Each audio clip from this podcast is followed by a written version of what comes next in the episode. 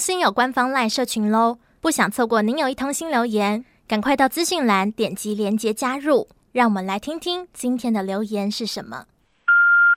您有一通新留言。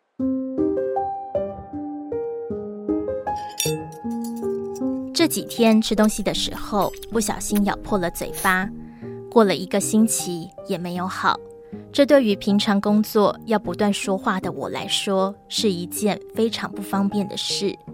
本来张嘴说话很容易，现在除了讲话会碰到伤口，连喝水吃饭都很煎熬，甚至生活品质也间接受到了影响。感觉张口闭口突然变成一件痛苦又困难的事。当我开始思考，嘴巴对我来说是一个怎样的器官时，发现它不仅能用来讲话、进食，还能用来呼吸。如果说人类希望自主地活着，也许就得靠嘴巴维持生命。若是想要把心中所想表达出来，也得依靠它来实现。既然嘴巴是如此重要，应该要比眼睛、耳朵、鼻子更受人喜爱。但祸从口出。谨言慎行，口若悬河，口蜜腹剑，这些要人多注意，甚至是形容人不好的词，都是因为嘴巴不好。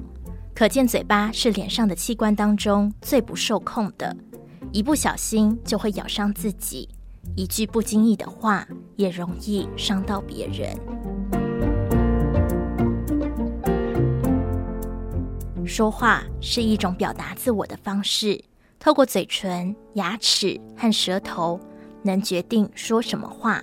有时候说话的人开口闭口只是一瞬间，听话的人却能记得一辈子。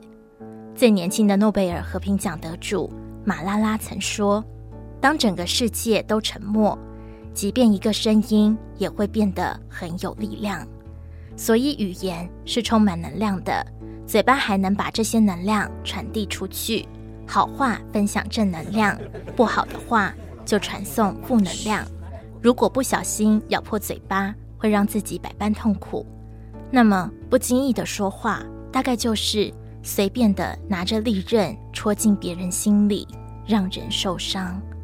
这种伤人又伤己的事情，我想只有嘴巴做得到。想要他一切安好，就得从怎么使用嘴巴开始。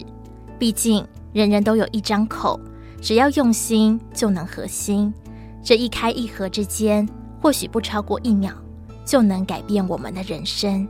因为一句温暖的话，就像往别人身上洒香水，自己也会沾上两三滴。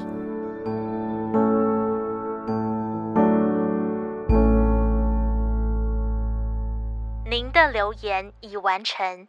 如有其他心情留言，请到多用心 FB 或是多用心 Podcast 进行留言。下次见。